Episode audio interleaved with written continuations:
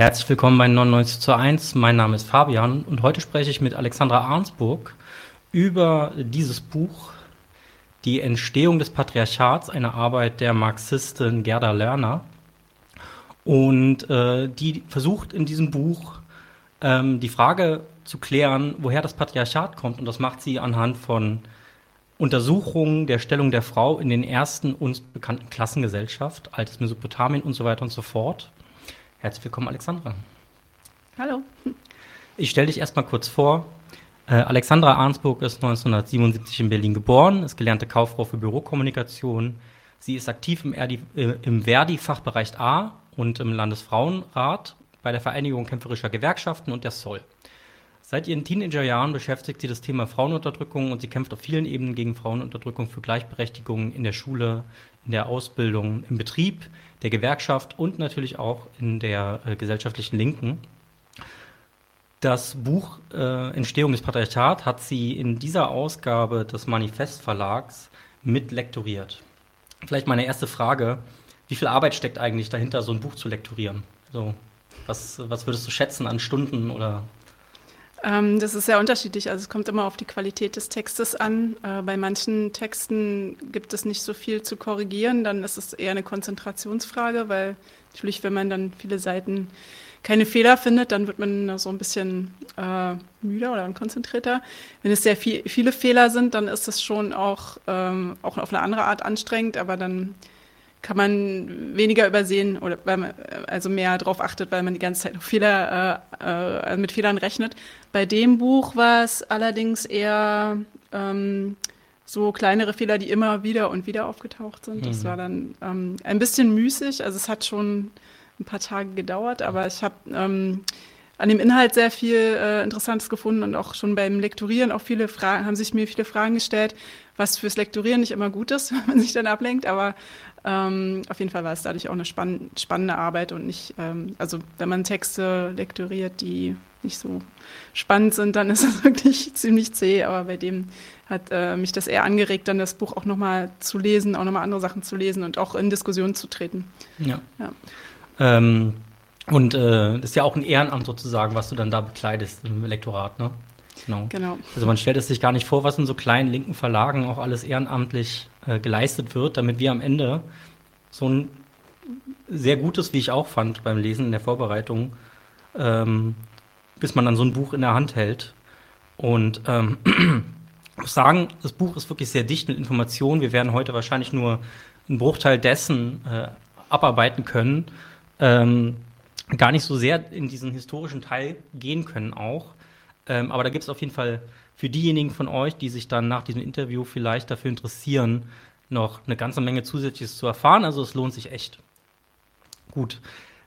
Vielleicht als erstes mal, warum war es dir, warum war es euch wichtig, dieses Buch überhaupt herauszubringen? Also es gibt ja eine ganze Reihe von Klassikern ähm, des Marxismus, der feministischen Literatur, ähm, älteren und neueren Datums, ähm, was sich mit dem Thema beschäftigt, also generell mit dem Thema Frauenunterdrückung heute, damals zu, in bestimmten Bereichen.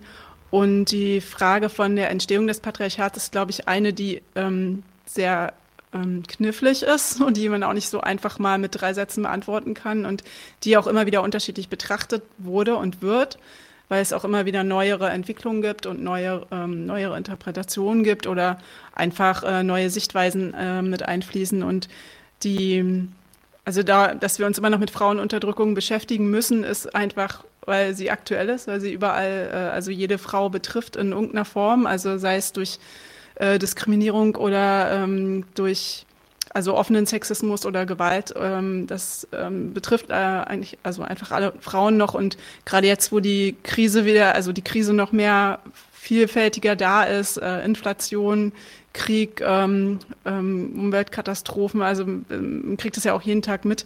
Ähm, das ist jetzt nicht gerade eine Situation in der Gesellschaft, wo sich die Situation für, besonders für Frauen oder auch andere ähm, ähm, Schichten, die eher, die mehr ausgebeutet sind, äh, verbessert. Und ähm, natürlich gibt es dann äh, also auch die Frage, wie ist das entstanden und kann man das dann wieder überwinden? Also und das ist deshalb ist dieses Buch ein super Beitrag dazu, weil es auch ähm, die Frage, äh, sich mit der Frage beschäftigt, dass es mal anders gewesen sein könnte. Also es gibt verschiedene Theorien, da geht es ja auch sehr viel darauf ein, ist sehr äh, umfassend und sehr detailliert äh, in der Hinsicht auch die bestehenden Theorien da äh, vorzustellen und ihre Meinung dazu zu sagen. Ähm, und da, da, das ist halt auch ein Beitrag zu zeigen, dass es nicht immer so war und dass natürlich es dann auch Bedingungen geben muss oder Bedingungen geben kann, dass es wieder beseitigt werden kann, also die Frauenunterdrückung äh, beseitigt werden kann. Ähm, und das sagt auch die Christine Thomas in ihrem Vorwort so schön.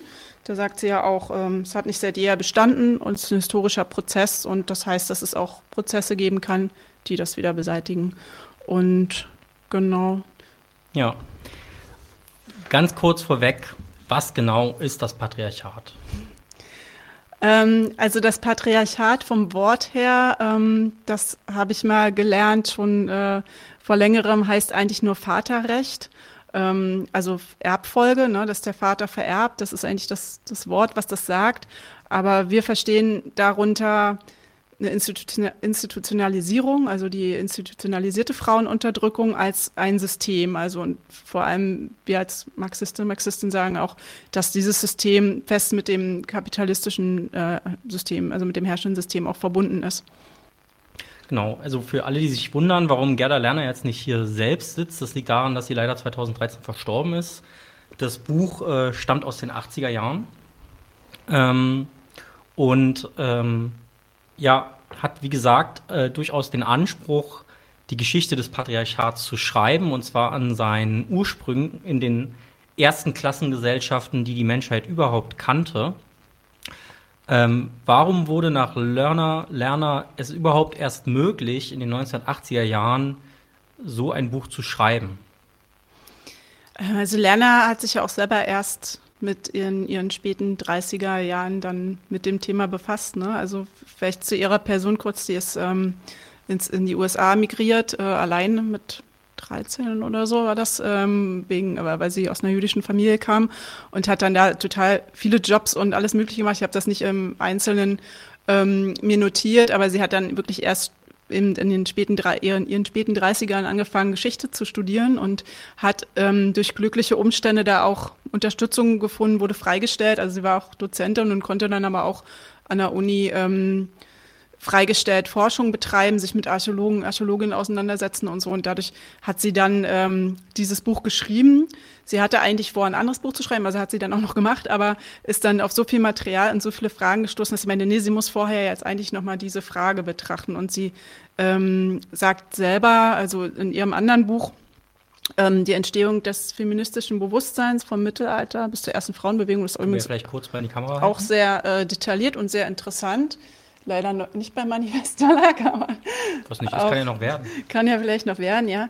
Ähm, ist sehr, äh, also es ist sehr detailliert ähm, und beschreibt sehr viel, wie Frauen, ähm, also ganz früher einzelne Frauen, die Ungleichheit aufgeworfen haben, also sich gefragt haben, warum sind, ist, war denn jetzt Eva schlechter als Adam oder so, also auf dem Niveau Briefe oder Gedichte geschrieben haben, die dann übermittelt waren. Und bis, also von diesen einzelnen Frauen, bis es dann wirklich eine wissenschaftliche Untersuchung geben konnte, äh, ist viel Zeit vergangen, weil natürlich, also Frauen ja auch ähm, erst später wieder Zugang zum höheren Bildungsweg hatten. Also die haben wir der Frauenbewegung der 60er, 70er Jahre auch äh, zu verdanken, denke ich, dass da auch wirklich ähm, viel mehr Frauen an die Universitäten gekommen sind, dass sie Archäologin werden konnten, Soziologin, ähm, alles, was man so aus wissenschaftlicher Sicht an Expertise braucht. Und ähm, dann hat es natürlich auch noch ein paar Jahre gedauert, bis diese ähm, Frauen und Männer, die dann auch eine andere Sichtweise eingenommen haben, ähm, bestehende Ergebnisse auch wieder neu bewerten konnten. Also weil es vorher immer aus einer ähm, männlichen oder an, androzentrischen Sicht ähm, interpretiert wurde. Ähm, alle, also alle Resultate, die da lagen, wurden ja schon vorweggenommen aus so einem typischen traditionellen Rollenverständnis. Ne? Das dann, ähm, wenn man zum Beispiel die letzten äh, Skelettfunde, das wusste Lerner noch gar nicht, ähm, die wurden jetzt alle, also nicht alle, aber sehr viele wurden nochmal neu untersucht und die DNA dann auch mal getestet, was man vorher gar nicht gemacht hat, weil man von ausgegangen ist, äh, da liegen ja Waffen, das können ja nur Männer sein oder die sind besonders groß, das können nur Männer sein. Und dann haben sie festgestellt, dass die ähm, größte ähm, Wikinger-Führerin, äh, also dass es eine Frau ist, das haben die erst 2017 festgestellt ähm, und haben dann äh, haben dann sehr viel, also ganz viele Gräber, wo sie ganz viele Wikinger-Skelette ähm, dann wieder untersucht und haben festgestellt, dass da wirklich äh, über die äh, über ein Drittel äh, Frauen waren auf diesen mhm. ähm, und die sehr ehrenvoll mit eben diesen ganzen Kriegerinnen Beigaben äh, bestattet worden sind. Und das ist halt so ein Punkt, ne, dass es dieses Wissen einfach noch nicht gab ähm, und dass es Frauen halt so lange verwehrt wurde, ihre eigene Geschichte oder die Geschichte äh, beider Geschlechter oder aller Geschlechter ähm, zu interpretieren, was ja dann auch wieder in die schulische Bildung einfließt. Also Mädchen, Jungen wachsen ja damit auf, ähm, mit dem Stand oder mit einem sehr viel, also einem Stand, der sehr viel weiter zurückliegt als dem wahrscheinlich, was die Lerner in den 80ern geschrieben hat. Also wenn ich mich an meine Schulbildung erinnere, die ja nach der Entstehung dieses Buches angefangen hat, da hat man nichts über Frauen gelesen oder über Kriegerinnen oder über, äh, es war, hat einfach keine Rolle gespielt, sondern nur die äh, männlichen Könige. Aber das bricht jetzt auch auf. Also es hat da schon aufgebrochen, deshalb ist es auch ein wichtiger Beitrag, diese ähm, traditionelle Sichtweise aufzubrechen und das äh, geht auch immer weiter. Also es gibt immer wieder neue Artikel, neue spannende ähm, Theorien oder Auseinandersetzungen, auch viele Diskussionen um das Thema, was sie sich hätte vielleicht zu der Zeit auch gar noch gar nicht vorstellen können, dass das dann so lange, 40 Jahre lang noch immer wieder ähm, weiter, also so verschiedene ähm, Diskussionen in, in alle möglichen Richtungen gibt, was ich, was ich auch sehr interessant finde. Ja. Haben jetzt schon eine, ein paar Fragen, die reingekommen sind. Ähm, also in meiner Schulzeit war das auf jeden Fall auch nicht so, dass ähm, da die Frauen die große Rolle gespielt haben, wobei es natürlich immer so Ausnahmen gab, ne? Katharina die Große oder äh, Elizabeth I oder sowas. So, das schreibt ja Lerner auch in ihrem Buch. Einzelne Ausnahmen gab es immer wieder, aber im Regelfall war Geschichte äh, männlich und die Ausnahme wurde eben auch als Ausnahme behandelt, weil man es dann vielleicht in der Geschichtsschreibung, da, war, da stand dann halt auch, dass es eine Frau ist. Ähm, vielleicht als erstes mal zu einer Frage von äh, Norbert Huber. Ah nee, das äh, wollte ich jetzt nicht, aber das können wir auch mehr. Nightmare Reality. War das Patriarchat eine Bedingung für die Entstehung des Kapitalismus? Äh, ich sehe die Frage gar nicht, aber ich, vielleicht schiele ich gerade. Ach da. Ähm, ähm, das ist gar nicht so einfach zu beantworten. Also, ähm, also weil das Patriarchat ist auf jeden Fall ja älter als der Kapitalismus. Also es ist ja schon ähm, vorher gab es ja also Frauenunterdrückung und Patriarchat, bevor es den Kapitalismus gab. Also schon sehr viel früher wurde das ja manifestiert über einen sehr langen Zeitraum. Ähm, und der, aber ob es jetzt ohne das Patriarchat mit irgendeiner anderen Form von Unterdrückung Kapitalismus gegeben hätte, ist eine spannende Frage. Also ich denke, dass der Kapitalismus nicht entstanden wäre und auch nicht überdauern hätte können ohne eine Form von Ausbeutung und Unterdrückung. Also es ist ja auch also basiert ja auf einer Klassenausbeutung und Unterdrückung. Ob, und natürlich, um dann diese aufrechtzuerhalten, braucht man natürlich wieder andere Elemente von Spaltung und gegenseitiger Unterdrückung und Reproduktion von Unterdrückung. Und das, da kann es natürlich auch andere ähm, Methoden geben, wie, wie wir mit Rassismus ähm, äh, ja auch, auch sehen äh, und gesehen haben. Aber ob das jetzt ausreicht, mh, hm, keine Ahnung. Also ich glaube, es ist schon die effektivste ähm, Form gewesen, weil es einfach über die Hälfte ähm, und bis ins Kleinste in, und jeden Haushalt und jede Mutter-Kind- oder Verwandtschaftsbeziehung hinein gewirkt hat. Also ja. Diskussion sozusagen über die Reproduktion der, der Klasse äh, spricht Lerner auch kurz an in ihrem Buch, wenn ich mich richtig entsinne. Ja, ja. Schon weil ich her das jetzt gelesen habe.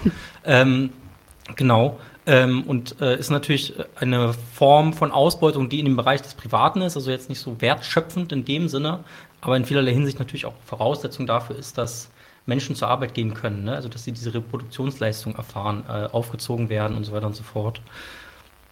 Ähm, dass dann zu Hause, wenn der im 50er-Jahre-Modell, äh, wenn der Mann nach Hause kommt nach der harten Arbeit, was zu essen findet und sich um die Kinder gekümmert wurde, die dann die nächste Generation der ausgebeuteten Klasse stellen sollen oder der Herrschenden.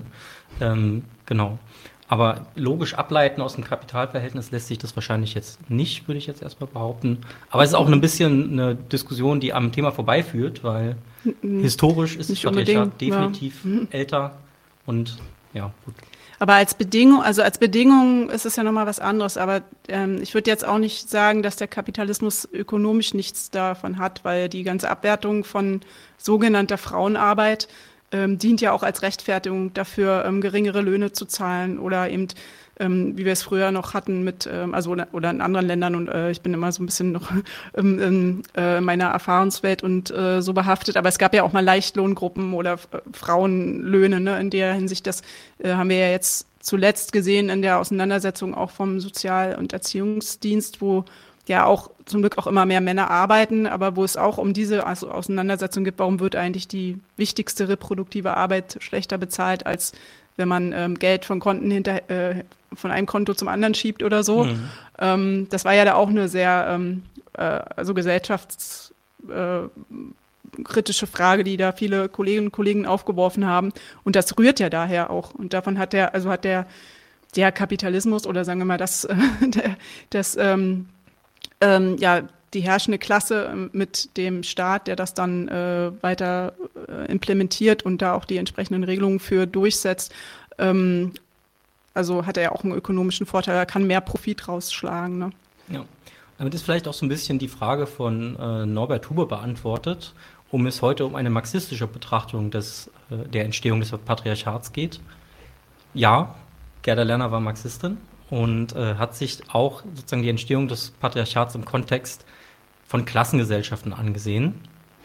Und äh, damit ist auch die nächste Frage beantwortet, nämlich ist das Patriarchat älter als der Kapitalismus? Die hast du gerade eben schon beantwortet. Und äh, Gerda Lerner untersucht, wie gesagt, die ersten Klassengesellschaften, die es dann so gab, im alten Mesopotamien, die Sumerer, ähm, äh, die jüdischen Stämme, ähm, Alte Testament, altes Ägypten, altes Griechenland und so weiter und so fort. Also definitiv weit vor dem Kapitalismus. Die erste marxistische Arbeit zur Geschlechterfrage war das Buch Vom Ursprung der Familie, des Privateigentums und des Staates von Friedrich Engels. Und äh, Lerner stellt fest, dass Engels viele wichtige Erkenntnisse geliefert hat. Zum Beispiel, dass er die Rolle der Frau als eine sich historisch verändernde sieht im Zusammenhang mit der Veränderung der Arbeitsteilung, ähm, den Zusammenhang hergestellt hat zwischen Privateigentum, Monogamie, Prostitution, Herrschaft und Kontrolle über die Sexualität. Aber Lerner zufolge hat Engels auch einige falsche Annahmen getroffen, auch weil er nicht über das Wissen verfügt hat, über das wir heute verfügen oder verfügen können. Ähm, was sind diejenigen Erkenntnisse von Engels, an denen sich da festzuhalten lohnt und an welchen wichtigen Punkten irrt er auch nach Lerner und wo liegen? Genau. Nehmen wir als äh, zum Beispiel mal die Diskussion zur Arbeitsteilung und äh, Matrilinearität. Ähm, ja, das ist ein Punkt, der auch sehr viel diskutiert wird, auch bis, also bis heute noch, wo es auch immer wieder neue ähm, Diskussionen gibt. Ich habe gerade dazu, kann ich auch empfehlen, ähm, das ist nämlich ganz neu, ähm, die Marianne Patou-Matisse, man verzeih mir, wenn ich es nicht richtig ausspreche, äh, weibliche Unsichtbarkeit, wie alles begann. Ähm, die hat nämlich gerade auch noch mal die neueren ähm, Erkenntnisse, also sie ist selber Historikerin, ähm, also aus, ausgegraben kann man wirklich sagen, weil sie auch selber Ausgrabung äh, begleitet hat und äh, Interpretation und auch verschiedene Theorien. Und gerade zur Matrilinearität gibt es unterschiedliche ähm, Theorien, die auch irgendwie, wenn man beide äh, oder alle immer liest, auch begründet klingen oder also nachvollziehbar klingen, aber letztendlich gibt es keine Beweise. Also es gibt ähm, keine Beweise dafür, dass es ähm, Matrilinearität gegeben hat oder ähm, Patrilinearität oder ob das nicht auch nebenbei ähm, entstanden hat oder in welchem Zeitraum. Und das Einzige, was beschlüssig äh, schlüssig ist, ist wohl, dass es, wenn es Matrilinearität gegeben hat, die aus ähm, äh, wenn Patrilinearität, äh, wenn es die gegeben hat, dass die eher aus einer Matrilinearität entstanden ist und nicht andersrum. Also das ist das Einzige, was man so, wo sie sich so halbwegs, ähm, wo eigentlich sind, dass es keine andere, also keine Entwicklung in die andere Richtung ähm, gegeben haben soll. Vielleicht kurz zur ähm, Klärung, was ist Matrilinearität? genau, ähm, also das ist dann auch ein Missverständnis äh, bei Engels, weil er bezieht das auf Erbfolge, auf Verwandtschaft, also dass die Verwandtschaft, also dass ich weiß, wer meine Kinder sind und auch weiß, wer die Kinder meiner Schwester sind und so, aber dass man nie weiß, wer der Vater ist. Also ähm, und die Patrilinearität ist halt die Nachvollziehbarkeit der Verwandtschaft anhand des Vaters, also der Feststellung auch der Vaterschaft. Und ähm, das haben halt viele reininterpretiert bei Engels. Ich habe es auch nicht so gelesen, mich hat das ein bisschen überrascht. Ähm, weil viele dann sagen, dass er nicht diese Verwandtschaftsbeziehung meint, sondern ähm, von einem Matriarchat ausgeht, also einer Frauenherrschaft, ähm, was aber nicht äh, damit gemeint ist. Und ähm, zur Arbeitsteilung, das ist auch spannend, weil da gibt es auch ähm, sehr unterschiedliche Erkenntnisse und der Engels, dem muss man das nachsehen, glaube ich, als Mann seiner Zeit halt auch vor 140 Jahren, dass der da wirklich äh, eine Vorstellung im Kopf hatte, wie ähm, vielleicht ein Bauernhaushalt im Mittelalter und das hat einfach nur irgendwie ein paar tausend Jahre früher gepackt hat und die, also dann die ähm, Urmutter dann da zum Auswegen verdammt oder sowas. Ne? Also das ja. ist so ein bisschen, ähm, also ähm, nicht mehr aktuell. Es war bei Lerner auch schon nicht mehr aktuell. Und äh, das arbeitet sie auch sehr gut heraus, welchen großen Anteil der Frauen auch äh, an, durch die Na an der Nahrungsbeschaffung, durch das Sammeln und das ähm, Jagen von Kleintieren und Fallenstellen hatte, dass die ersten Werkzeuge auch ähm, von Frauen oder auch Gefäße, womit sie dann auch länger unterwegs sein konnten, ähm, um sich zu versorgen, längere ähm, Strecken hin, zu hinter, äh, hinter sich zu bringen und auch mehr äh, Nahrung zurückzubringen, dass es auch eine verlässlichere Quelle war als das Jagen, was nicht immer äh, äh, glücklich war und auch nicht jeden Tag ähm, möglich war. Und ähm, genau, und ich glaube, dass wir an der Stelle das bisher oder vielleicht auch nie äh, genau wissen können, was genau, wie jetzt der Übergang äh, passiert ist von, von einer wirklich freien, klassenlosen Gesellschaft zu so, zu so einer brutalen Unterdrückung ähm, und was da auch in der, also nicht nur von Frauen, sondern auch von ganzen äh, Gesellschaften, von ganzen Kontinenten und was da in den Menschen vorgegangen ist, was sie vielleicht auch für Protestformen entwickelt haben, weil natürlich hat niemand ein Interesse, ähm, sobald es irgendwie Möglichkeit gab, Informationen festzuhalten, diese Proteste publik zu machen und für die Nachwelt aufzuheben, genau wie es viele ähm, Schriften und viele Werke von Frauen gar nicht gibt, sondern nur in Erwähnung von Männern, dass man weiß, okay, da gab es Frauen, die haben viel geschrieben, die haben viel, die waren große Denkerinnen, Philosopherin, Philosophin, irgendwas. Manchmal wurden sie später dann zum Mann gemacht. Ähm, aber man kennt nicht ihre, also ihre Werke. Man kennt halt Homer und Platon und so. Und, mhm. Aber da gab es auch viele Frauen und das, ähm, deshalb kann man das gar nicht so also werden wir es wahrscheinlich nicht wissen, ähm, was, wie es dann genau abgelaufen ist und wie es dann auch hin und her ging. Vielleicht wir können uns ja nur auf das verlassen, was überliefert ist. Hm. Ähm, Engels hat auch äh, die Beziehung zwischen Mann und Frau auch teilweise als den ersten Klassengegensatz äh, beschrieben. Ähm, wie sieht denn das äh, Gerda Lerner? Genau, also Lerner und, unterstützt das. Ähm, sie geht auch noch einen Schritt weiter. Ich glaube, ähm, also man muss das ein bisschen verstehen. Also 1985, sie hat auch viele Jahre gearbeitet an dem Buch. Sie war auch in der kommunistischen Bewegung aktiv. Und ich sehe es auch als Verteidigungsschrift für den Feminismus, weil es war, denke ich, in den 70er, 80er Jahren und ich glaube auch später in der kommunistischen Linken wahrscheinlich auch nicht so einfach für feministische Positionen einzutreten, weil so dieser, also was heute eigentlich kaum jemand vertritt, also ich kenne jedenfalls niemanden ähm, oder bin auch noch niemandem begegnet, so einen alten, verstaubten ähm, Marxismus äh, zu sagen, naja, das Frauenunterdrückung kommt später, das erste ist jetzt der Klassengegensatz und wir kümmern uns nur darum. Ich denke, dass das schon weiter verbreitet war in der äh, Zeit, was ja auch die ja die 68er ja auch äh, kritisiert haben ne, an, mhm. Den, an den Kommunisten und dass sie da ähm, in dem Sinne diese Erfahrung auch verarbeitet und da muss man das auch noch ein bisschen, also dass sie da auch eine Streitschrift eigentlich auch verfasst hat.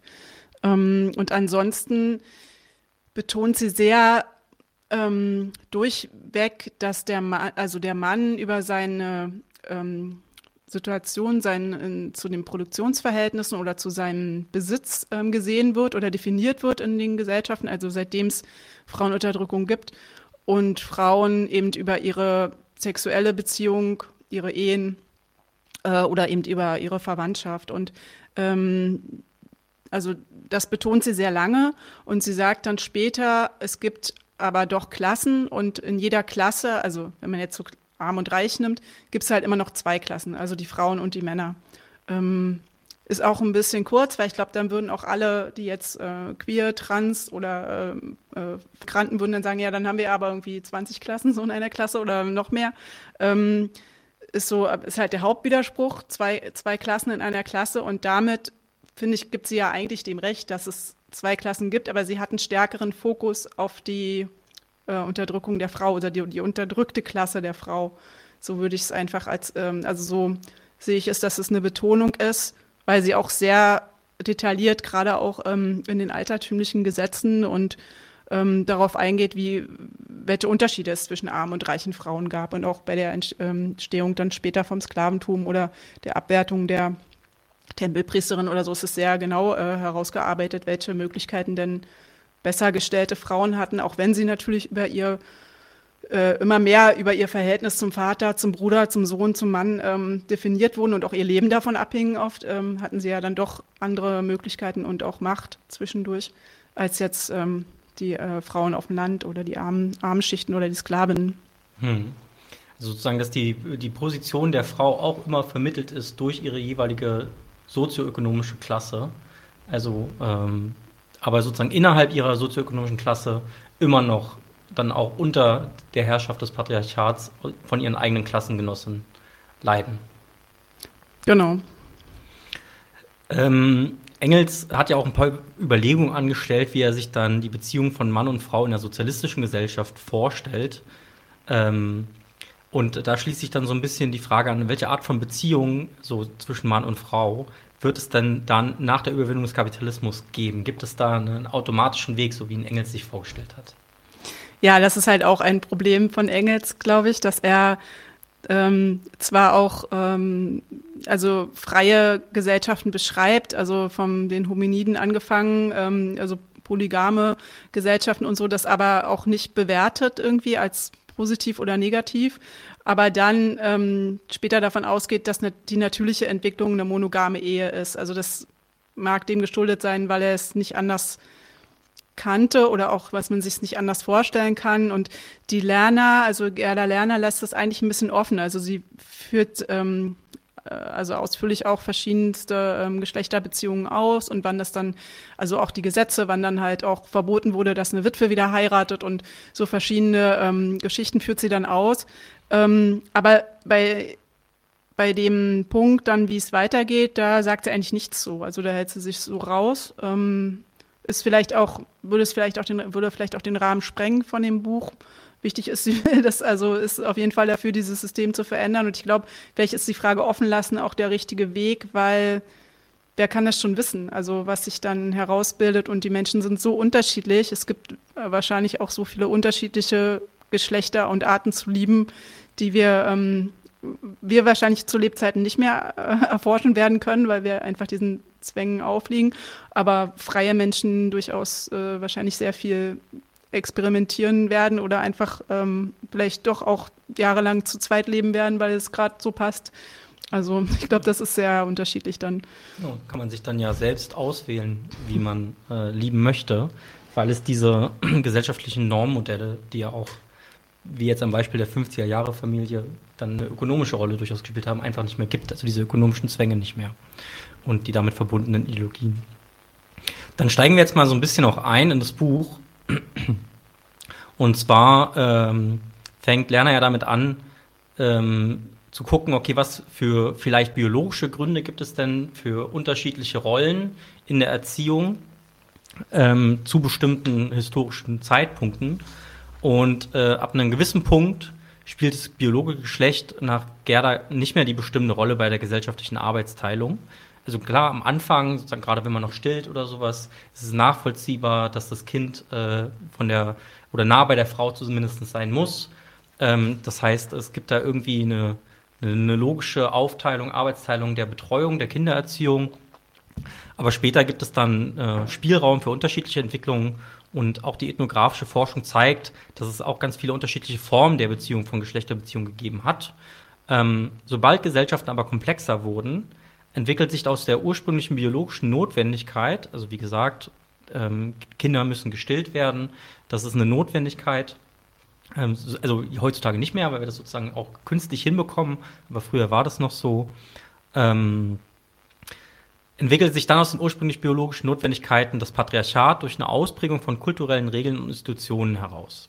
Das passiert auf unterschiedliche Art und Weise und dennoch versucht Lerner so eine Art idealtypische Entwicklung auszuformulieren. Wie gesagt, anhand von Untersuchungen von Zeugnissen aus äh, dem alten Mesopotamien, der Sumerer, diese ganzen äh, alten Klassengesellschaften. Wie sieht diese von ihr als Arbeitshypothese genannte idealtypische Entwicklung aus?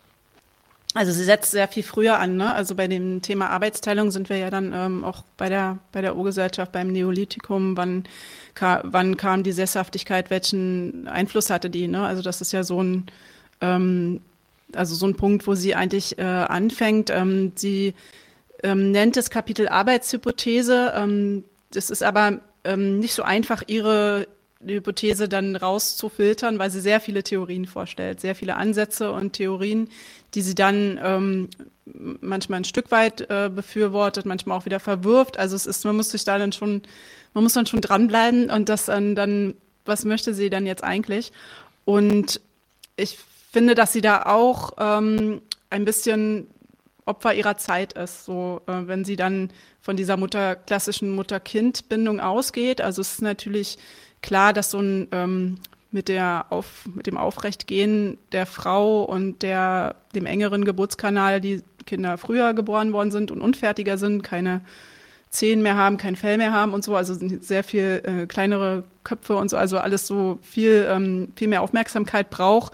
Ähm, die ja auch noch keine andere Nahrung, also es sehr lange dauert, äh, verhältnismäßig, bis sie dann irgendwie eine feste Nahrung irgendwie zu, zu sich nehmen können. Ähm, aber ihr Ansatz ähm, ihre Theorie bezieht sich auch auf Studien aus den 70er Jahren, wo Mutter-Kind-Beziehungen ähm, also studiert worden sind. Und dann, ich, äh, selbst heute, glaube ich, wenn man jetzt Mutter-Kind-Beziehungen ähm, studieren würde, würde man noch viele Sachen feststellen, die vielleicht nicht so sein müssten oder die auch Väter auch annehmen können an, an Emotionalität oder Nähe und Bindung, ähm, vielleicht jetzt äh, mit dem Stillen nicht. Also da interpretiert sie recht viel rein, finde ich so. Ähm, vor allem muss man ja dann noch überlegen, also sie geht ja vom Neolithikum aus, wo es auch nicht unüblich war, nicht alle Kinder, die geboren werden, auch mitzunehmen, wenn es nicht gepasst hat. Ne? Also das ist, widerspricht dem so ein bisschen, also widerspricht sich da selber auch ein bisschen, weil sie das ja auch sagt, ähm, dass es natürlich ähm, nicht immer möglich war. Oder dass es eventuell auch äh, in Form von Abtreibung oder eben ähm, andere ähm, Methoden gab, wenn es halt die Nahrungs, ähm, also Nahrungsquellen und so nicht äh, hergegeben haben. Und was sie auch macht in der Arbeitshypothese, so sehr strikt davon ausgehen, dass es, dass Frauen gezwungen wurden, also ihrem Schutz, ihrem Stamm, ihrer Sippe entrissen worden sind mit Gewalt. Also entweder über Zwänge dass sie dann schon in, in frühen Alter, also wo es noch Stämme gab, ähm, einem familiären Zwang unterlegen haben, der sie dann weggibt in einen anderen Stamm, wo sie dann also auch äh, nicht immer gut behandelt wird und, und dann aber trotzdem da bleibt. So, das ist für mich so ein Bild, was eine große Lücke hinterlässt, weil ähm, oder viele Fragen auch aufmacht, weil warum? Also warum sollte das, wenn es so eine friedfertige Gesellschaft war, die sich trifft, mit anderen Stämmen, sich austauscht und so. Und wir haben ja gerade auch über Sexualität und Beziehungen gesprochen, wenn das alles noch offen ist. Also warum, das wird wahrscheinlich alles fließend gewesen sein. So ein Mann geht dahin, eine Frau dahin und äh, oder mehrere, das ähm, behalten gesundes, geselliges Miteinander. Warum soll, woher kommt dieser Zwang und warum sollten sich Frauen, die ja sehr anerkannt waren aufgrund ihrer Rolle, ähm, also ähm, weil sie ja also Kinder gebären, weil sie viel zum beitragen zur Gesellschaft. Warum sollten die so schlecht behandelt werden und sich zwingen lassen? Sie waren ja auch noch nicht unbedingt schwächer als Männer. Also das ist ja ähm, auch nicht so einfach nachvollziehbar. Und das daraus leitet sie eben ab aus dieser Gewalt und diesen, ähm, dass sie in fremde Stämme kommen, wo sie dann halt äh, auch vergewaltigt werden und äh, Kinder bekommen und dann wegen der Kinder bei diesen Stämmen bleiben, was ich auch in Frage stellen würde, dass das, ähm, das machen ja nicht mal Frauen heutzutage manchmal, wenn sie in einer prekären Situation sind, dass sie dann bei ihren Kindern bleiben müssen oder so, ähm, dass daraus eine Vorform der Sklaverei entstanden ist. Also so begründet sie die erste Unterdrückung, die erste Klasse, also die erste Unterdrückung ähm, von Frauen eben über so eine Vorform von Sklaverei. Also dass sozusagen Frauen geraubt wurden von Stämmen, dann zwangsverheiratet wurden und äh, vergewaltigt wurden, Kinder gebären und wegen dieser Kinder in diesen Stämmen bleiben.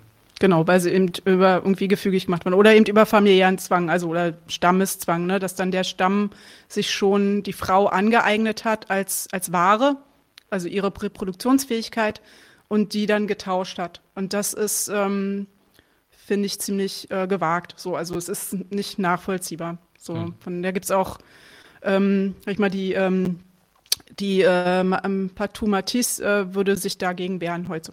Also die würde sagen, es wäre nicht möglich gewesen. Und sie stellt aber auch eine andere Theorie vor, äh, was die Lerner immer sehr gut macht, was ich auch echt zugute halte. Sie ist ja, ähm, sie schreibt ja auch nicht so, als wenn sie das letzte Wort jetzt hat, ne? sondern sie lässt ja auch sehr viele andere Theorien zu Wort kommen. Und das finde ich nachvollziehbar, ähm, dass es eben einen Austausch gab ähm, unter Konsens. Ne? Also so wie ich eben beschrieben habe, also dass man äh, eben sich getroffen hat, äh, zusammen gefeiert hat, sich Sachen ergeben haben, keine Ahnung, alles Mögliche. Also dass es eben einen Konsens, also einen Frauentausch gab, der auf Konsens beruhte, wo vielleicht sogar auch Frauen ähm, besser behandelt worden sind als äh, in ihrer alten Clique, sag ich mal, wenn sie irgendwo anders hingehen, weil sie besonderes Wissen hatten oder besondere Fertigkeiten hatten oder so. Das könnte ich mir eher vorstellen, so eine Theorien gibt es auch. Und dass dann später erst mit der mit dem Entstehen der Klassengesellschaft diese Art von Tausch und diese Art Ehe, also arrangierten Ehen, ähm, und dass das erst eine politische Funktion übernommen hat und auch ähm, dann Machtfunktionen damit ähm, manifestiert wurden und so. Also das finde ich nachvollziehbar. Und sie sagt, ähm, sie beschreibt eigentlich sehr gut, wie so eine Abwertung stattgefunden hat und die, dass die erst später stattgefunden hat. Also nicht zu dem Teil, zu, dem, zu der Zeit, wo es noch Stämme gab, wo es so, sozusagen diesen noch ähm, irgendwie halbwegs okayen Frauentausch gab. Sie beschreibt äh, sehr gut später, wie eigentlich, also was es für Unterschiede gab zwischen freien und unfreien Frauen, also mit den Sklaven, Sklavinnen und ähm, wie dann Frauen abgewertet worden ist, wie Sexualität abgewertet äh, und kontrolliert wurde. Also das ist ja dann erst viel später dann, was die Gesetze angesprochen oder die ersten Edikte, die es dann gab, ähm, das war ja sehr viel später. Ja. Was passiert denn mit der Ausbildung der Klassengesellschaft? Also was genau verändert sich da erstmal materiell an der Situation der Frau? Ähm, also, also genau. Sorry. Ähm, genau, wir waren jetzt sozusagen bei den Stämmen. Da gab es einen freiwilligen oder nicht freiwilligen Frauentausch. Aber dann bilden sich Sta ähm, Klassengesellschaften heraus, also es bildet sich eine herrschende Klasse heraus, also auch Frauen, die Teil dieser herrschenden Klasse sind. Ähm, zu der Zeit gab es ja auch noch viele weibliche Gottheiten, nicht nur den einen Gott, sondern ganz viele verschiedene und so weiter und so fort. Das hat sich dann ja geändert, das hast du ja gerade schon angedeutet, also dass sozusagen diese Rolle sich da verändert hat. Aber ähm, ja, also ähm, ich, ich spiele jetzt an auf diese ähm, sozusagen das Verheiraten der Frauen beispielsweise, um bestimmte Bündnisse einzugehen und so sozusagen die Frauen zu benutzen, um die Macht der eigenen Familie aufrechtzuerhalten und so. Ja, also man muss auch sagen, also diese, diese Entwicklungen waren auch nicht gleich überall. Ne? Also mhm. nicht zur gleichen Zeit. Äh, Lerner beschränkt sich ja auch auf den, äh, also ja, Mesopotamien, Babylon, äh, Athen, Rom. Ähm, jetzt so, also in die Wikinger hatte ich angesprochen, so zu der Zeit, äh, also zu die, in die Richtung geht sie ja dann später auch nicht. Äh, also Mittelalter und so natürlich auch noch. Ähm, aber das, also kann man sich nicht so vorstellen, dass es dann so einen, einen Moment gab so und jetzt ist hier das Gesetz. Das ist auch spannend, also weil die Gesetze sind ja überliefert, also manche, wo viele dann auch schon sehr früh, ähm, also 2500 vor Christus schon Frauen verbieten, respektlos zu reden, obwohl es zu der Zeit üblich war, dass die Priesterinnen und die Hohepriesterinnen alles Frauen waren, dass es auch Königinnen gab, nicht nur Königinnen, die äh, verheiratet waren, sondern auch alleinherrschende Königinnen. Und das zu so einer Zeit, ähm, wo die auch äh, und die normal, also die normalen Frauen, sag ich mal, also jetzt nicht die ähm, Elite, sondern auch viele ökonomische Funktionen übernommen hatten, äh, Handwerksgilden besessen haben und also da eine wichtige Rolle gespielt haben in diesen aufstrebenden äh, Kulturen und wo es eigentlich gar nicht vorstellbar ist, dass das jemand durchsetzt. Also so ein also einer Frau, ähm, also gibt es ja dieses eine Gesetz, dieses krasse, ne, dass ihr mit dem Ziegel dann der Kiefer zerschlagen werden soll, wenn sie irgendwie respektlos spricht.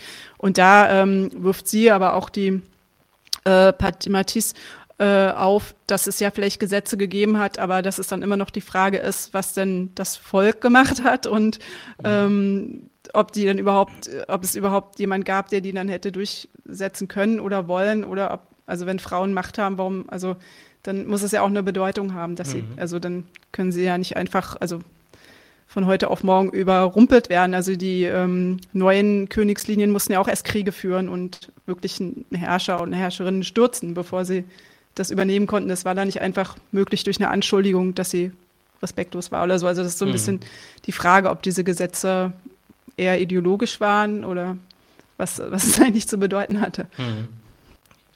Ähm, was den Erklärungswert Ihres Buches angeht, betont Lerner ja auch, dass es, äh, also da, da, da ähm, befasst sich konkret mit der Entstehung des Patriarchats in Mesopotamien und in anderen antiken Reichen.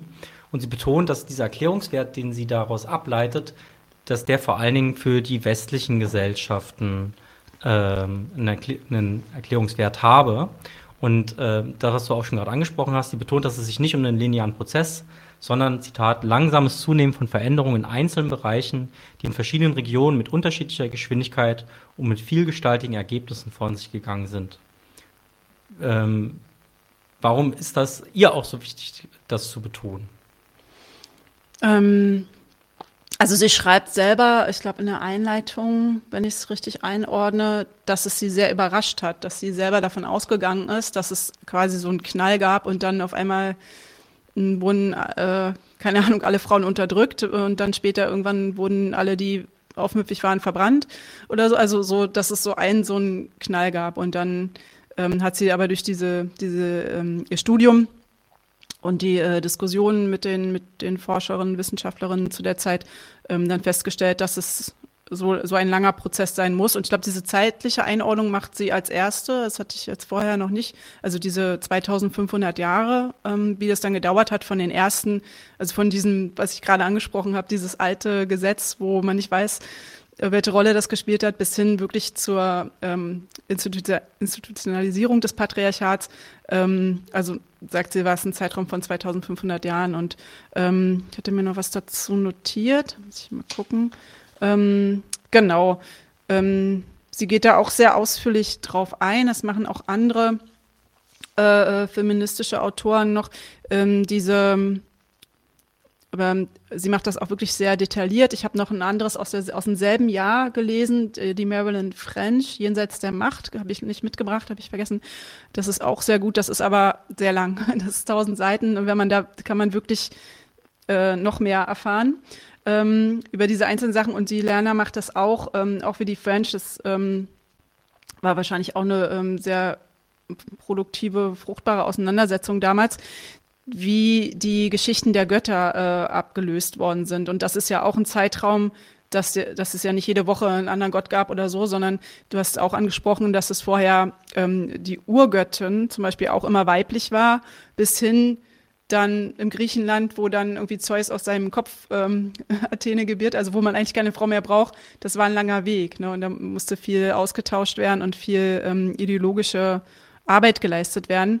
Und sie waren ja auch zum Teil noch Herrscherinnen. Und die Herrscher und Herrscherinnen wurden ja mit dem, mit dem Entstehen dann von Dynastien, Königen, ähm, also Königtümern, Königsherrschaft, wo mehr ähm, dann von den Priestern und dem, also der quasi Hierarchie äh, von den Priestern und Priesterinnen, wo das dann vereinnahmt wurde und auch ähm, in den Privatbesitz übergegangen ist von Königen und Königinnen ähm, und Herrschern, wurden, haben die sich ja auch, also muss man sich vorstellen, vielleicht wie so eine, ähm, wie so ein Wahlkampf oder so. Die haben sich dann halt gottähnlich gemacht. Ne? Also die haben das dann geschafft, das überall zu verbreiten, dass sie halt irgendwie Gottes Sohn, Gottes Fürsprecher, Gottes Abkömmling sind, haben das dann in der Verbindung auch ge geschafft, indem sie auch immer ihre Verwandten äh, eingesetzt haben oder vor allem die Töchter als Priesterinnen und so, um das äh, zu gewährleisten.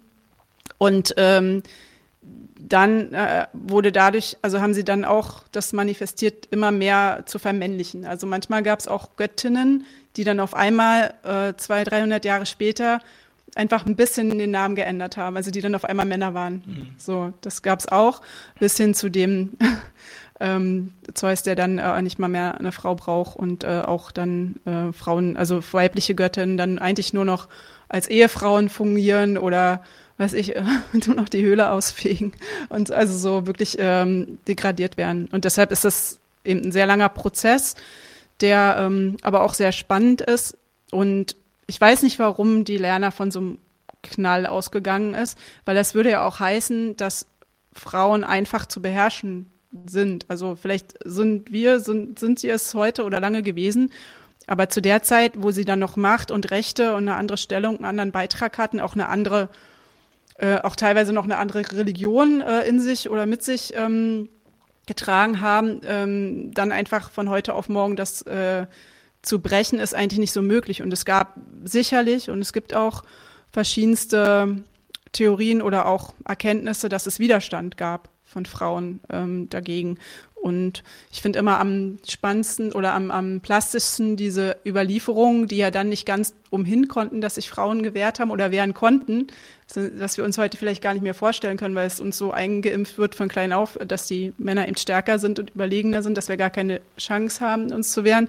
Wenn man die, das Nibelungenlied sieht und ähm, überlegt, wie viel nötig ist, um ähm, die Brunhild da ähm, zu bezwingen, äh, dass sie dann nur mit einer List und äh, nicht also nicht einfach durch einen Mann ähm, überwunden werden kann im Schlafgemach. Und das wäre ja völlig abwegig, so eine Geschichte. Aber das war, ähm, war ja nicht als Lustspiel geschrieben, sondern es war ja, denke ich, eine Überlieferung so von alten Kämpfen. Natürlich gewinnen dann zunehmend immer mehr die Männer oder auch die Götter, die männlichen Götter, aber oft, ähm, oft nur mit Waffengewalt mhm. oder List. Ne? Also es ist nicht so, dass sie einfach zu der Zeit, dass sie einfach sagen könnten, na, weil wir stärker und klüger sind, äh, können wir das, können, können wir jetzt die Macht an uns reißen, dieses ähm, Frauen für dumm und schwach äh, hinzustellen, das hat noch ein paar hunderte Jahre länger gedauert, das dann so zu, also so einzuimpfen in alle. Ja, das war sozusagen ein langwieriger Prozess, dass einerseits so Gottheiten, die äh, Muttergöttin war oft äh, weiblich, also die Obergöttin, wenn man so möchte, und äh, Gottheiten nach und nach zu verdrängen, weibliche Gottheiten nach und nach zu verdrängen und auch so Rollen eigentlich wie hohe Priesterin oder so kennt man ja, wenn man so ein bisschen diese alten äh, antiken Sagen kennt, dann gibt es da oft Priesterin, Orakel, also sozusagen Frauen, die wichtige gesellschaftliche Rollen erfüllt haben. Und äh, das ist jetzt gerade schön beschrieben, dass es so Stück für Stück verdrängt worden ist. Und äh, da ist jetzt so ein bisschen die Frage, was ist zuerst verdrängt worden? Die Gottheiten oder die Frauen, die reale Macht hatten? Hm. Oder gibt es da überhaupt, äh, kann man das überhaupt sagen? Ich denke nicht. Ich denke, dass das ein paralleler Prozess war und da auch ähm, also eine Implementierung des Patriarchats sehr fortschreiten musste und da in dem Zuge auch die Ideologie angepasst wurde. Also so wie es ja später auch ähm, angepasst wird, ne? Also wo ähm, Krieg war und die Frauen sollten arbeiten gehen, dann hieß es auf einmal, ach, naja, du schaffst das schon, du musst deine Kinder nicht betullen, geh mal arbeiten und dann bist du hier die Frau an der Front hinten und als dann die Männer zurück waren, dann hatten wir wieder 50er Jahre und äh, geh mal nach Hause und halt, also putz schön und mhm. hab immer was zu kochen irgendwie da für deinen Mann und ähm, sei mal nicht so hysterisch. Also das ist ja auch flexibel, ne, in so kurzen, kurzen Zeitabständen ähm, und da ähm, denke ich, dass dann die Ideologie da eher das mit begleiten und auch manifestieren sollte. Also auch eine Art, also es gab ja jetzt nicht überall Schulen oder Zeitungen oder Internet oder so. Also man ist ja dann in diese Theater gegangen oder man hat das äh, dann so verbreitet, diese Lehre und auch die, also die zu, also die Abwertung des weiblichen Prinzips. Hm. Dann kommen wir jetzt mal zum kleinen Reizthema, und zwar dem Thema Prostitution. Äh, Prostitution wird teilweise beschönigend auch als das älteste Gewerbe der Welt bezeichnet. Ähm, ich fand es sehr interessant, was sie geschrieben hat in dem Buch zum Thema Prostitution. Welche Rolle spielt denn Prostitution in der Entstehung des Patriarchats? Ähm, ja, das beschreibt sie sehr gut. Ähm, also mit der, mit dem Ansatz, den sie verfolgt. Ich finde das auch recht nachvollziehbar. Also, dass es natürlich verschiedene Arten von Prostitution gab, dass eine, ähm, die Sklaverei natürlich die erste Voraussetzung war dafür, ähm, weil äh, Sklaven ja auch sexuell ausgebeutet worden sind. Da gibt es auch interessante ähm, Regelungen, also wie unterschiedlich Sklaven äh, geha ähm, also gehandelt wurden. Es gab wirklich Sklaven, die wirklich nur Haussklaven waren und wahrscheinlich irgendwie allen, die da irgendwie ähm, vorbeikamen, gefügig sein mussten. Aber es gab auch besondere Sklaven, die denen von der Ehefrau zugeführt worden sind, wenn die keine Söhne geboren hat, äh, weil dann die Sklavin halt die Söhne geboren hat. Also man hatte auch irgendwie eine Chance, wenn man irgendwie interessant war als Sklavin oder äh, gebären konnte ähm, und ähm, der äh, Herrscher da gerade Interesse hatte, dann auch wirklich ein, ähm, eine Art freien Status zu bekommen, eine Versorgung zu bekommen, ne, über ähm, eben, äh, wenn man dann eben einen Sohn gebiert und so. Das war in verschiedenen Kulturen der Antike war das waren verschiedene Regelungen auch verankert dazu. Ähm, aber eben, es gab eben dieses große Heer, äh, die meisten Sklaven waren eben wirklich extrem ausgebeutet, wurden auch ähm, als, naja, so ein bisschen, also als Macht ähm, ähm, Demonstration gesehen, wie viele Sklaven, Slaven man so hat. Ne? Das war ja auch ein Status für Reichtum und Macht und ähm, die mussten ja auch dann gefügig sein, wurden auch verliehen. Ne? So sagt Lerner, dass sie auch, dass es so üblich war von Herrschern, wenn die dann irgendwie da äh, Festgelage oder Besuch hatten oder irgendwie sich gut stellen wollten mit irgendeinem König, dass die denen auch mal ähm, die hübschesten Sklaven oder so vorbeigeschickt haben.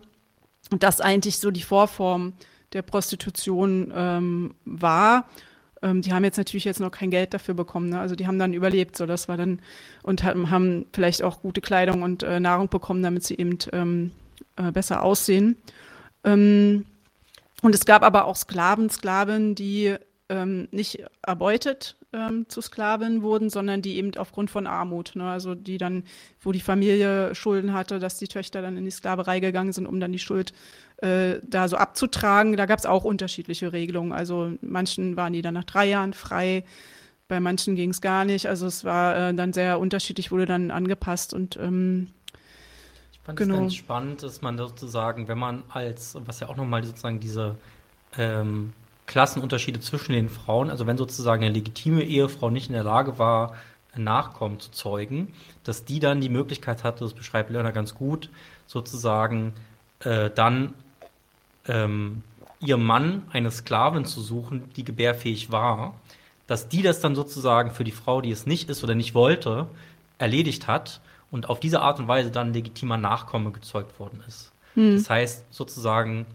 ist dann ähm, da hing dann auch teilweise die Legitimität der nicht gebärfähigen Frau von ab, sozusagen. Wenn sie in der Lage war, äh, eine Sklavin zuzuführen, die das könne, dann ist sie wie sozusagen fein raus und sie kann sich an den, also kann sozusagen dann äh, die, über die reproduktiven Fähigkeiten der Sklaven ihren Status wiederherstellen. Hm. Das war spannend. Also, dass, äh, dass es da auch Gesetze zu gab, die das geregelt haben hm. und äh, dass es nicht unüblich war, sage ich jetzt mal so, scheinbar in manchen antiken Gesellschaften. Ja, bis äh, hin zu ähm, bis zur christlichen Urgeschichte, ne? Also der ähm, die Lea, die führt ja ihrem, jetzt habe ich den, äh, führt ihrem Mann auch eine Sklavin zu, weil sie ja selber irgendwie betet ja zu Gott, dass sie dann über die Sklavin äh, Kinder haben kann und so. Ne?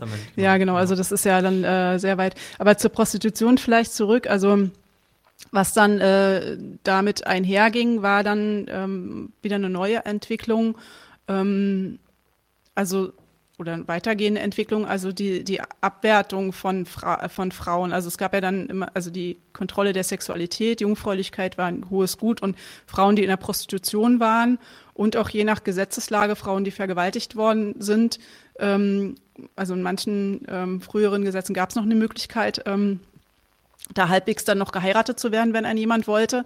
Ähm, später war, blieb dann eigentlich nur noch die Prostitution, weil man ja schon ähm, angetastet war. Und ähm, diese, also diese Teilung ähm, wurde dann, also wurden dann eben die Frauen in so ehrbare und unehrbare Frauen äh, unterteilt und ähm, man durfte sich mit denen nicht sehen lassen, die dann unehrbar waren. Und die wurden ja auch, also bei Sklaven war das recht einfach, die waren meistens irgendwie markiert, meistens auch im Gesicht, hatten die dann Tätowierung oder irgendwas, dass man das erkennen konnte, ähm, dass sie Sklaven waren, also vor allem die lebenslangen. Aber bei den äh, äh Schuldsklaven oder Prostituierten äh, war das ja nicht äh, zu sehen und dadurch hat, äh, wurden dann auch äh, Abwertungen oder ähm, also Unterschiede in der Kleidung vorgenommen, wie ähm, dass eben ehrbare Frauen verschleiert gingen oder eben andere ähm, Erkenntlichkeit, also Erkennbarmachungen dann eingeführt. Das ähm, hat das dann auch noch mal genau und das hat das dann auch noch mal verfestigt. Also diese, ähm, also die Frauenunterdrückung insgesamt, aber auch eine, eine Linie zwischen den Frauen, also eine Entsolidarisierung äh, zu schaffen und auch eine Linie zu schaffen, wo Frauen dann eben entweder, also dann auch ähm, diese Reproduktion mit übernehmen, ne? also indem sie dann andere Frauen als unehrenhaft äh, betiteln oder da das verfolgen oder kontrollieren. Also es mhm. muss ja eine unheimliche ähm, Kontrolle da gewesen sein, eine gesellschaftliche Kontrolle, weil wer will denn das so genau immer wissen, ob jetzt eine noch Jungfrau ist oder nicht? Das muss ja schon, also ziemlich, ähm, müssen ja ziemlich viele da aufgepasst haben, äh, nicht nur irgendwie der Vater oder so, der, das funktioniert ja dann auch nicht, weil die ja ähm, zu der Zeit jetzt auch noch nicht eingesperrt waren. Und ähm, auch bis hin in die ärmeren Schichten musste ja dann auch eine, also eine Prostituierte war ja dann, stand ja auch dann noch äh, weiter unter, unter denen, die jetzt zwar arm waren, äh, nicht reich waren, aber sich eben noch nicht prostituieren mussten. So, das äh, hat ja dann dieses, das Patriarchat dann äh, noch mehr verfestigt.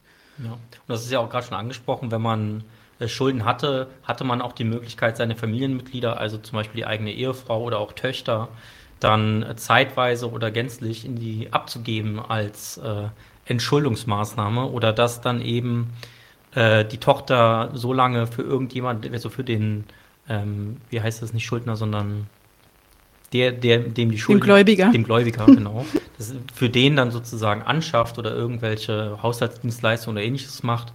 Man kann auf jeden Fall sagen, dass diese Frauen, dass deren Sexualität dann sozusagen ihnen auch nicht mehr gehört hat, sondern dass sie dann dem Besitzenden oder auch eben dem eigenen Vater gehört hat. Ne? Also dass der dann eben sagen konnte, ähm, um meine Schulden abzutragen, gebe ich meine Frau, meine Tochter äh, ab und die müssen dann entweder durch Arbeit oder eben durch, durch äh, Prostitution diese Schuldenlast abtragen. Mhm. So, also das heißt, vermittels dieser Verfügungsgewalt über die Sexualität, ähm, also das war sozusagen auch eine Klassenfrage letztendlich. Ob ich mir bei der Ehefrau jetzt nicht sicher bin, also bei Töchtern, das habe ich gelesen, aber ob die Ehefrau weggegeben werden durfte, weiß ich nicht. Also es kommt ein bisschen auf die Zeit und das Gesetz an, weil in manchen, ähm, bei manchen Regelungen durfte so ein Ehemann die Frau auch zurücknehmen, in manchen halt nicht. Also ja. wenn es dann lebenslange Sklaverei gewesen wäre, war es dann wahrscheinlich die Scheidung. Ja. Aber ich erinnere mich, dass es äh, dann teilweise auch äh, dann Gesetze eingeführt worden zugunsten von Frauen, dass sie nicht mehr, also dass sie nur noch für bestimmte Jahreszeiten äh, äh dann äh, Schuldsklavin sein durften und nicht äh, auf alle Ewigkeit. Da, also wir sind beide keine äh, äh, HistorikerInnen der Antike, deswegen ähm, werdet ihr es uns verzeihen, wenn wir jetzt nicht immer gleich sagen können, welches Gesetz bei welcher Gesellschaft und äh, wann das jetzt alles so genau war. Äh, so gut habe ich mir das alles nicht gemerkt. Wer das äh, wissen möchte, muss dieses Buch selber lesen. Da steht es dann tatsächlich auch drin, auch äh, welcher König dann das Gesetz gemacht hat und so weiter und so fort. Ich, das ist mir alles, das konnte ich mir nicht merken. Gut, ähm, am Ende ihres Buches fasst Lerner dann ihr, ihr Ergebnis wie folgt zusammen. Zitat, in jedem beliebigen Moment der Geschichte besteht jede, in Klammern soziale, Klasse aus zwei verschiedenen Klassen, Männern und Frauen. Das enthält ja auch so ein bisschen die Erkenntnis, dass das Patriarchat durch die jeweiligen Klassengesellschaft, also die Art und Weise, wie innerhalb dieser Klasse produziert wird und wer sich die jeweilige Mehrarbeit aneignet oder nicht, seine spezifische Form erhält. Und da kommen wir jetzt auch auf ein paar Fragen im Chat jetzt zurück. Nämlich, wie sieht das dann heute aus? Und vor allen Dingen, was sind die Konsequenzen, die ein klassenbewusster Feminismus heute aus dieser Feststellung ziehen muss? Ähm, okay, ich möchte jetzt nicht für alle klassenbewussten Feministinnen sprechen. Ich würde jetzt äh, erstmal, also erstmal nur für mich sprechen ähm, und was ich denke, was der richtige Weg ist. Ähm, bei der Lern- und äh, mich auf die Lerner beziehen, ähm, weil das ist le leider eine Schwäche auch von dem Buch. In dem weiteren Buch macht sie es auch nicht. Ich bin mir sicher, dass sie auch andere Reden und Artikel geschrieben hat, wo sie auch ähm, einen Weg zur Überwindung des Systems und des, auch des Kapitalismus aufzeigt. Hier ähm, geht sie davon aus, dass äh, ein Umdenken nötig ist. Also das ist so die letzte Schlussfolgerung, äh, dass das Umdenken eben, äh, dass man dadurch das Patriarchat äh, überwinden kann.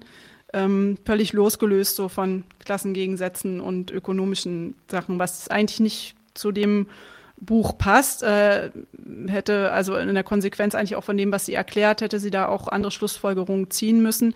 Und natürlich hilft es, wenn Frauen mehr Zugang zu Bildung bekommen und auch mehr, ähm, also Gleichberechtigung in dem Sinn, wie wir das auch heute verstehen, ähm, erhalten, die Gesetze besser werden und sie die auch nutzen können, äh, Frauenarmut bekämpft wird und sonst was alles, also alles keine systemsprengenden Punkte.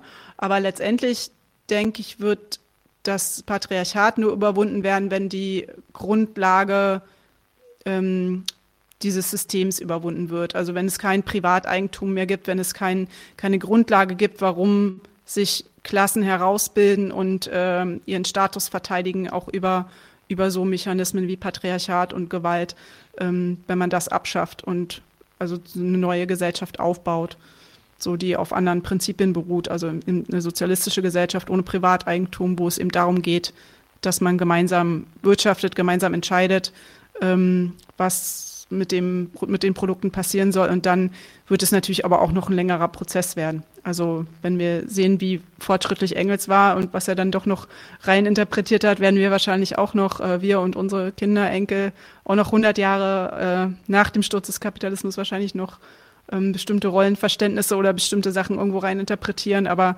ohne diesen ganzen Zwang und äh, geht es vielleicht auch schneller, so eine Sachen zu überwinden. Ja.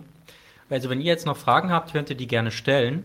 Ähm, Nightmare Reality äh, bittet dich darum, dass die ganzen Bücher, die du jetzt genannt hast und die teilweise auch in die Kamera gehalten hast, dass wir das noch vielleicht noch mal aufwerten. Äh, das machen wir gerne und dann ähm, schrei schreiben wir das in einen Kommentar unter dem YouTube-Video, äh, dass ihr dann euch selber noch mal belesen könnt. Ähm, während ihr jetzt die Gelegenheit habt, noch Fragen zu stellen, äh, durchsuche ich den Chat und ähm, äh, gucke mit Alexander zusammen mal, welche Frage wir beantworten wollen. Die zum Beispiel. Also mir ist, äh, wie du das, also ich kann das gar nicht so gut lesen, jetzt müsste ich noch meine Brille auspacken. ja, genau. Also es ist eine Frage, die auch ein bisschen wiederholend ist vielleicht von Nightmare Reality. Die gegenwärtigen Rollenbilder und Vorstellungen von Familie sind ja mit der Entstehung, mit dem Kapitalismus in der Neuzeit entstanden. Wie waren diese in vorkapitalistischen patriarchalen Gesellschaften? Also die Rollenbilder und Vorstellungen über Rollenbilder. Vielleicht greifen wir uns da ein Beispiel raus oder so, weil es sind ja eine ganze, es gibt ja eine ganze Vielzahl von äh, vorkapitalistischen patriarchalen Gesellschaften.